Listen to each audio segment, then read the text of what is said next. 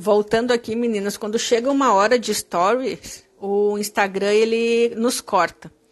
Então aqui eu vou tentar ver se a gente consegue terminar mais uns minutinhos aqui para a gente finalizar o nosso papo. O Instagram automaticamente encerra quando fecha uma hora de stories. Então por isso a gente vai mais um pouquinho para só terminar as perguntas, tá bom?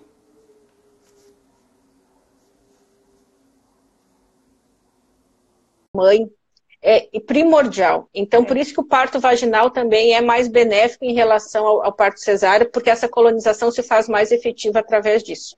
É isso mesmo. Então, isso não... que a Flávia está falando do, do intestino, o intestino ele é produtor de vários hormônios, gente, de coisas que vão estar tá ligadas ao, re, ao restante da vida inteira do bebê, quanto à imunidade, quanto a doenças psiquiátricas, que hoje em dia a gente uhum. já tem relação com isso. Então, assim, não é uma coisa só para o intestino funcionar direito, para fazer boa absorção de alimentos. É muito além disso. É né? muito além disso. Coisas ainda que a gente nem sabe o benefício ou não conseguiu provar o benefício. Exatamente. E, e com uma coisa simples de não dar o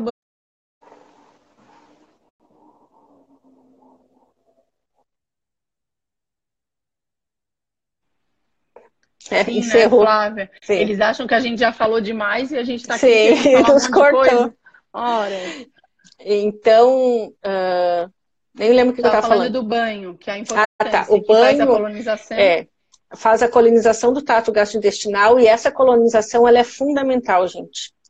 E por incrível que pareça, o intestino ele é o nosso cérebro fora da, do crânio. Então, os probióticos do leite materno, a bactéria da flora intestinal e vaginal da mãe é primordial. Então, é. por isso que o parto vaginal também é mais benéfico em relação ao, ao parto cesáreo, porque essa colonização se faz mais efetiva através disso. É isso mesmo. Então, isso não... que a Flávia está falando do, do intestino, o intestino ele é produtor de vários hormônios, gente, de coisas que vão estar tá ligadas ao, re, ao restante da vida inteira do bebê, quanto à imunidade, quanto a doenças psiquiátricas, que hoje em dia a gente uhum. já tem relação com isso. Então, assim, não é uma coisa só para o intestino funcionar direito, para fazer boa absorção de alimentos. É muito além disso. É né? muito além disso. Coisas ainda que a gente nem sabe o benefício ou não conseguiu provar o benefício. Exatamente. E, e com uma coisa simples de não dar o banho nas primeiras 24 Sim. horas. Né? E o vernix, que é aquela, aquela gosminha que o bebê nasce, ele dá uma hidratação intensa para a pele, aí evita aquela exacerbação do eritema tóxico, que é aquele monte de bolinha que aparece no corpo do bebê, deixa a pele né, menos irritada, porque o bebê ele vivia na água, num ambiente neutro. Aí ele vai para a roupa botar produto químico, enfim. É. E a outra coisa também que dá o banho imediatamente, eu acho que esfria um pouco o bebê, né? Ele perde um Só pouco tem calor, uma indicação do banho imediato, que nasceu, HIV, clampei né? o cordão, que é as mães que são portadoras do vírus HIV. É. Essa... É, quando, quando a mãe é HIV positiva, é imediato, daí o banho, né? É. Tem que lavar o bebê Porque o benefício do banho é maior para tirar, né, qualquer risco de infecção pelo vírus, que o líquido amniótico ele é rico no vírus. Em mães que são carga viral negativa, ele não vai ser rico, mas é uma prática de tirar qualquer risco de Sim. transmitir o vírus para o bebê.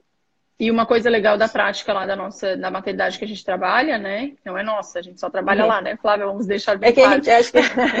a gente veste a camisa, né? Isso. É, mas é que, que o banho é dado no quarto. Então, é, vai uma uhum. banheirinha até o quarto e o banho é dado lá. E as mães e os pais adoram isso, porque assim, meio que a atenção é bem individual, Sim. a técnica de enfermagem explica para eles algumas, né? Algum jeitinho mais uhum. fácil de dar o banho. E a história de não tirar o bebê de jeito nenhum de perto da mãe, né? Nem para tomar banho. É, isso é uma coisa que a pediatria tem bem claro e fala para enfermagem, né? Aí às vezes, uh, às vezes o pai solicita que a gente vá no quarto e às vezes por uma intercorrência na UTI atrasa três, quatro horas para subir e pergunta, ah, por que, que não levou o bebê na UTI? Não, gente, o bebê não é para sair do, de perto do pai e da mãe. Se lá na maternidade ilha alguém falar que vai pegar o nenê porque o pediatra quer ver, vocês não deixem porque vão roubar o bebê de vocês, tá? é porque é alguma enganação, é mentira. É, inclusive, até alguns procedimentos a gente faz no quarto, né? Na presença dos pais, enfim. Ó, teve uma é, pergunta ó, aqui. Alguém ali falando que queria levar sabonete, perfume, enfim, para o bebê. Gente, não, não é pra... O bebê não precisa de perfume, gente. Ah, eles são bem cheirosos, gente, é, naturalmente. A gente tem que entender, assim, ó, que tem as coisas que são rotina social imposto por uma coisa que vem. E a, e a, gente faz parte, a gente é um ser social, né? Só que assim, ó, coisas que não devem ser levadas para a maternidade. Chupeta. Boa. Bebê não precisa de chupeta. Isso vai atrapalhar a amamentação. E o bebê tem que chupetar sim, mas é na teta da mãe. E isso serve para a vida tá? A chupeta, ela não deve ser levada para a maternidade.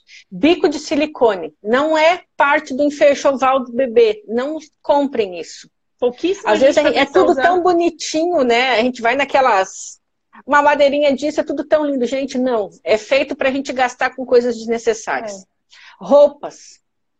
Roupas macias, de algodão. Uhum. Evitar, já cortem as etiquetas tá? A etiqueta fica roçadinha. Higienizar a roupa é importante, por quê? Porque estava lá na loja, exposto a várias coisas, não se sabe o que, então por isso que a gente lava e passa as roupinhas. Uh, para a sala de parto para cesárea. É, roupa confortável, não inventem aquelas coisas que a avó dá de linha, que não aquece direito, é botão só nas costas. Para a gente que tem habilidade, a gente coloca aquilo em três minutos. São 20 é. anos cuidando de bebê. Mas para vocês depois vai ser uma dificuldade. É, e, e roupinha e... é fácil, né? E o bebê, ele sempre usa roupa quentinha. Essa primeira roupinha sim. é sempre quente mesmo. O que é importante, sim, são cobertinhas, né? Aquelas, uh, os lençolzinhos, as cobertinhas é. quentinhas e touca. É, touca, Lembrem touca. de levar a touca, porque logo que ele nasce, ele precisa de uma touquinha. Então seria bom pelo menos duas touquinhas. Uma bem velha, que é para sujar de sangue, para fazer a hora de ouro, e uma depois para as primeiras 12 Ficar horas. Bonitinho. É isso é. aí. É. Então tem coisas assim que às vezes a gente se preocupa tanto com algumas coisas, né? E, e depois esquece que o básico é o melhor. E lá na maternidade a gente usa um shampoozinho bem adequado assim para os bebês, mas se quiser levar o seu, que comprou, que ganhou, pode levar. E o banho é sempre dado no quarto, porque a gente pesa os bebês diariamente. O bebê perde até o ideal é que ele perca no máximo 8% nesses primeiros dois dias. Pode perder até 10%, mas aí a gente fica de olho nessa amamentação e na produção né, de, de, de leite. E o bebê é pesado todo dia para a gente ver a efetividade da amamentação. Nem todo bebê que chora é fome. Pode ser colo, uhum. pode ser que ele está entediado, pode ser o gênio dele. Mas uma coisa, se vocês puderem fazer, vai facilitar muito a vida de vocês. Se o bebê chorar, bota na teta. É cansativo? É. Vocês vão estar exaustas após o parto? Sim. Mas aí vai a preparação mental. A maratona de um atleta como aquele lá da Maratona de São Paulo, que é aquele tio, uhum. que eu sempre... Uhum. Ele tem um nome meio francês, né? O... Ai, uma, um atleta... É, um atleta de alta performance, ele tem uma preparação física e uma preparação mental. Muitos deles estão afinadíssimos na preparação física, mas eles perdem para alguém menos preparado, porque a preparação mental desse atleta não foi adequada. E eu vejo muitos casais que acabam perdendo a maratona da primeira semana de vida, que é uma maratona, é. e é, é, tipo Iron Man, assim, né? Uhum. mais que uma maratona, é, é triatlon. Uhum. É. A primeira semana de vida precisa ter uma preparação mental do casal porque é exaustivo para a mãe, é exaustivo para o pai, mas ultrapassando esse desafio emocional, vocês vão ver que tudo vai valer a pena, porque uma amamentação bem estabelecida vai depois fazer uma rotina de sono adequada, uma introdução alimentar aos seis meses melhor. Então, o bebê ele é uma sinfonia. Ele não é, é a, a, pediatria é essa beleza, né? Ela não, ele não é um, uma, um ser estático. Ele é um ser social que vive uma sinfonia. E se a gente não atrapalhar, dá tudo certo. É, então a, a gente, gente precisa ter que... preparo mental para isso hoje em dia, eu acho que a gente, no consultório, no pré-natal, enfim, a gente tenta desromantizar um pouco a ideia da amamentação, né? Porque, assim, as campanhas de amamentação, que aparecia aquela mulher plena, linda, maquiada, segurando um bebê, assim, grande, de dois, três uhum. meses, e alguém falando que amamenta aquele bebê a cada duas, três horas, e eu pensando assim, ah, então que bom, né? Eu amamento, eu vou ter duas horas de intervalo, três horas de Sim. intervalo. É, sabe isso é uma nada ideia totalmente, sabe nada inocente. Então, assim, extremamente romântica. Então tem que pensar Sim. que assim, ó, vai mamar o dia inteiro, vai ficar uhum. pendurado uhum. o dia inteiro mamando. Mas vai Sim. passar, né, Flávia? Vai passar, vai, chegar uma vai passar. É a primeira passar. semana. Eu sempre brinco nos cursos de gestante e falo assim, gente, vocês já viram alguém postar foto com sete dias do bebê? Não. É, no nascer e só aparece no Instagram um mês depois. Se você sobreviveu ao puerpério e ao primeiro mês de amamentação, você sobrevive a qualquer coisa. É, porque é o período mais difícil. É, o puerpério merecia uma live, né, Flávia? Porque, Precisa. assim, realmente é um período é, ímpar na vida, eu acho, das pessoas, né? Dos homens, das é, mulheres. E o, e o, puerpério, além de ser algo, né, que vai modificar, eu sempre digo que o puerpério tem várias coisas, entre eles o luto, né, por quem a gente era antes, e, e eu vivi um luto muito grande por quem eu era e pelos sonhos que eu tinha. A minha primeira Sim. gravidez foi meio, meio não, totalmente desprevenida, né? Uhum. E enfim. E é, foi muito difícil. Eu era... abri mão de quem eu era e dos sonhos que eu tinha por aquela nova mulher que tinha se, se uhum. nascido ali, né? Sim. E tem o luto da expectativa do bebê que tu esperava, né? Porque até Sim, a frustração por física, achar... às vezes, uhum. a gente tem do bebê e ele pode ser totalmente diferente. Então, e de é temperamento, de achar que o bebê dorme o tempo inteiro. Uhum.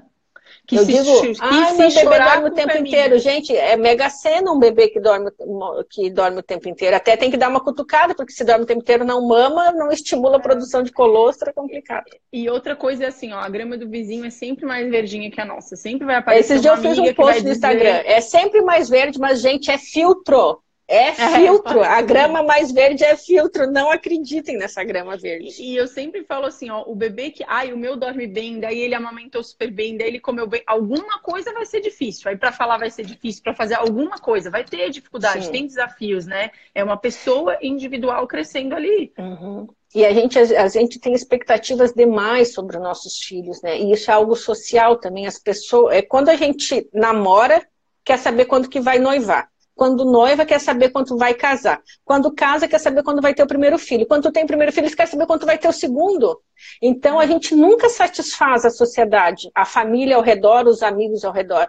Se tu vê, é sempre. Então, meu, a gente, como mulher, a gente vive uma crise tentando, se tu viver tentando satisfazer, o, tu não consegue viver assim. Porque tu nunca é, satisfaz a expectativa social sobre a gente, né? E da amamentação, eu acho que assim, vale toda, todo o incentivo que a gente tem, Sim. toda a informação para amamentação e tudo isso.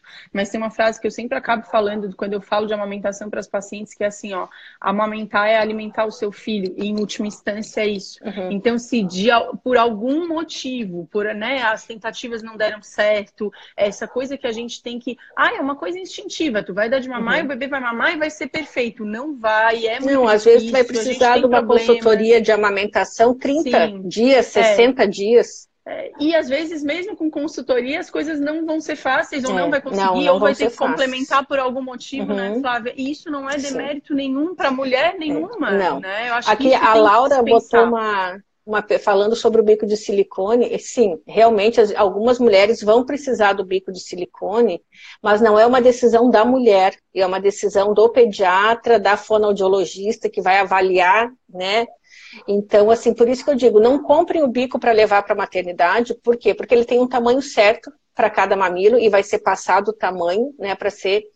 E é uma prescrição médica ou de consultora de amamentação. Ele não deve ser, é isso que eu quis dizer, ele não deve ser comprado de rotina e colocado achando que vai facilitar a amamentação. Muitos bebês vai atrapalhar. Pô, gente, em relação na verdade, não compra né? nada essa coisa de farmácia. Sim. Porque assim, existe farmácia 24 horas. Se precisar, Sim. no meio da noite, é só mandar buscar a farmácia entrega, é. o bico, a mamadeira, o que Sim. precisar, entende? E, e, é bem isso. Esses apetrechos aí da amamentação, eles devem ser uma decisão do pediatra com a consultora de amamentação, enfim, para que a gente não faça bobagem, né? A luvinha que a, a ainda está tá perguntando, ela a gente usa no, no primeiro momento para que o bebê não perca calor. Mas o bebê, ele faz a, a, contenção emocional dele com as mãozinhas dentro da barriga. Então, ele precisa ter contato com as mãos após o nascimento, porque isso vai deixar ele mais calmo. Então, depois que a mãozinha está aquecida, ou se no inverno é muito frio, a gente pode deixar uns períodos com a luva, mas um período sem a luva, para que ele se acalme, para que ele se toque, porque é importante para ele, para o cérebro dele, esse contato. Sabe o que, que eu acho bom a luvinha? Quando tem visita, porque daí bota a luvinha e a visita não fica dando a mãozinha ah, pro bebê encostando a mão dele. É, aí uhum. pelo menos tá com a luva, eu me, eu ia eu me senti mais, mais tranquila com isso, né? A Real Alcântara aqui tá perguntando se o bebê com quatro horas tem que acordar para mamar. Gente, se o bebê está em livre demanda, você não precisa acordar para mamar, tá? Às vezes pode ficar até cinco horas sem mamar na madrugada. Por quê? Porque quando ele fica cinco horas sem mamar e ele é um bebê que não está com baixo peso, não está com perda de peso, ele vai compensar depois durante o dia mamando mais vezes. E quando tu acaba atrapalhando o sono do bebê fora da livre demanda, ele acaba sendo depois um bebê mais difícil de dormir. E aí tu atrapalha o processo de sono dele, né? Porque o sono do bebê não é só questão de ensinar a dormir. Ele precisa de uma maturidade cerebral que ele vai tendo a partir do passar dos meses.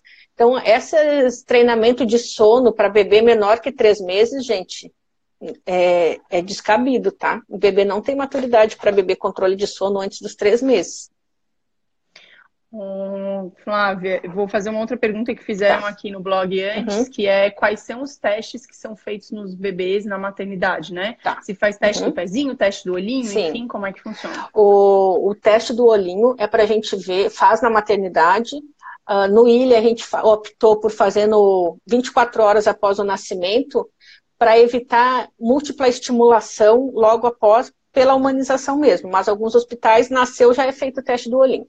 Então, o teste do olhinho, ele diagnostica a catarata congênita, que é uma alteração do cristalino, é no mesmo lugar onde tem a catarata dos velhos, dos velhos. Então, a gente já tem que diagnosticar, porque se tiver uma catarata congênita, a gente precisa que o oftalmologista avalie e já faça a programação cirúrgica disso aí. O teste da orelhinha é feito pela fono, é para avaliar também a surdez congênita.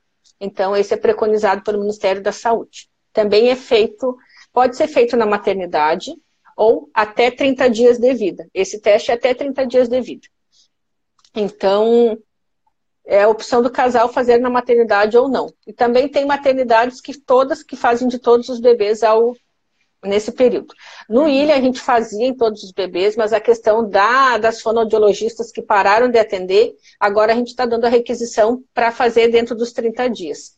Mas tem a opção de fazer no Ilha com a fonoaudióloga Samara, mas aí tem que fazer particular, mas aí pede reembolso pelo plano. Isso pode ser feito também. O Dr. Kids está fazendo uma parceria. Né? É, o Dr. Kids está fazendo uma parceria com o Ilha para a gente estar tá agilizando essas coisas que facilitam muito né, a, a vida do, da pra mãe. chegar em casa com tudo pronto, né? Isso. Uh, o teste da linguinha também é feito pela fonoaudiologia. É normal, uh, normatizado desde 2014 para todos os bebês em todas as maternidades. Mas, infelizmente, o sistema de saúde é aquele que normatiza aquilo que é importante, é super importante. Só que a gente não conseguiu ainda também colocar fono para todos esses bebês que deveriam sair com o teste da língua. Então, nós, o como teste pediatras... Da língua é para saber se a língua não, tá, não é, é presa, presa, gente. O é. frenho é... é. Então, o teste da linguinha é isso, para saber se tem a língua presa, porque isso atrapalha muito na amamentação. Ali no ilha, o pediatra avalia, né, e aqui, a gente não pode assinar como teste da linguinha normal, mas aqueles que a gente tem duvidoso, ou que vê que é, a gente já faz a frenotomia, que é cortar a linguinha, um procedimento bem rápido, curto, feito com anestesia local, para liberar o quanto antes a língua desse bebê, para que ele mame adequadamente. Esse teste foi desenvolvido por uma fonoaudióloga de São Paulo, e sensacional, né? As mulheres, assim, dentro da, da, dessa. Ah, não, não sabia que tinha sido, uhum. que tinha sido aqui, que legal. Foi. Bom, Flávia, e o teste do pezinho daí faz em casa, né? Não faz Isso, o teste do pezinho é fe... o melhor dia é o quinto dia, podendo ser feito a partir do terceiro dia. E aí pode ser feito no, no, posto de saúde, que é o mais simples, ou no convênio. Ali no Ilha a gente dá o teste ampliado com mais duas doenças, porque o convênio cobre é um teste um pouco melhor que o do posto de saúde. Uhum. E aí alguns e ao... bebês de riscos podem precisar de um segundo teste da orelhinha mais para frente, mas é bem individualizado, é para bebê prematuro, então... E a última pergunta que me fizeram aqui, que eu acho que a gente já foi respondendo tudo, era quanto uhum. às vacinas. Quais são as vacinas é. feitas na maternidade? As vacinas feitas na maternidade é a hepatite B e a BCG. Também é normativa do Ministério da Saúde que a primeira dose da vacina da hepatite B seja feita nas primeiras 12 horas de vida. E aí cai na mesma questão do PVPI, né? Porque essa política é feita para uma população mais vulnerável, com maior risco da criança contrair, através do leite materno, a hepatite B, de mulheres não diagnosticadas.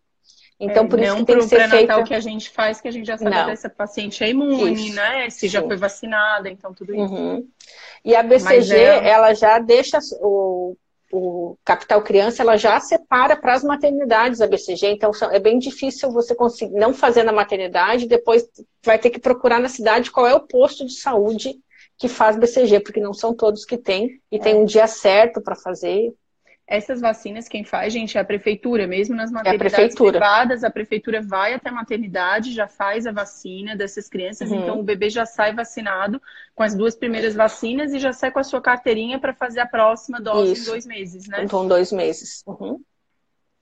Então, isso. E aí, Flavinha, o que mais que te perguntaram aí? Eu acho que, que foi isso. Acho que é importante, né? Eu acho que conversando a gente se entende. Lembrar, então, quando chegar na maternidade, já conversar com a enfermagem que atender, né? Agora vocês estão sabendo da importância da hora de ouro. Falar que vocês querem fazer, falar do clampeamento tardio, se não for o seu obstetra do pré-natal que vai atender o seu parto. Mas conversar com o médico, né? Conhecer que vai te atender. as regras daquela maternidade, quais Sim, cada, cada dele, maternidade segue suas regras particularmente, é. né? É, se, se no pré-natal, né, se o obstetra não fala muito dos cuidados neonatais, a gente tem que fazer uma consulta com o pediatra antes para entender tudo uhum. isso que a gente está falando, já se preparar, acho que é super Sim. válido, bem importante, né? Muitos cursos uhum. de gestante trazem essas informações, mas a gente tem que se informar. A informação é o mais importante informação é vida, né? E é entender que a mesma preparação que tu faz para o parto, você precisa fazer para a amamentação. Assim como você tem a doula, a sua enfermeira obstétrica para te acompanhar, muitas vezes você vai precisar de uma consultora de amamentação do seu pediatra mais perto, mais próximo, para poder estar tá desenvolvendo isso.